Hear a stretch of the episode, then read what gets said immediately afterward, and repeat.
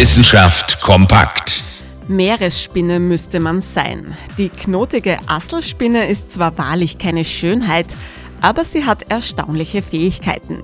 Sie kann sich selbst regenerieren. Wird ihr ein Bein ausgerissen? Kein Problem, sie lässt es nachwachsen. Das gilt auch für Organe und sogar für die Muskulatur. Eine bahnbrechende Erkenntnis. Zwar ist die knotige Asselspinne bereits gut bekannt, aber erst jetzt haben Forscherinnen und Forscher mit Hilfe von Spezialmikroskopen und Computertomographie genau beobachten können, wie die Asselspinne nachwächst.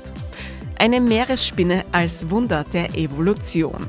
Egal was der Vertreterin der Gliederfüßer passiert, sie erfindet sich immer wieder neu, inklusive Beinen, Rumpf und Geschlechtsorganen. Interessant für die Medizin, aber nicht nur.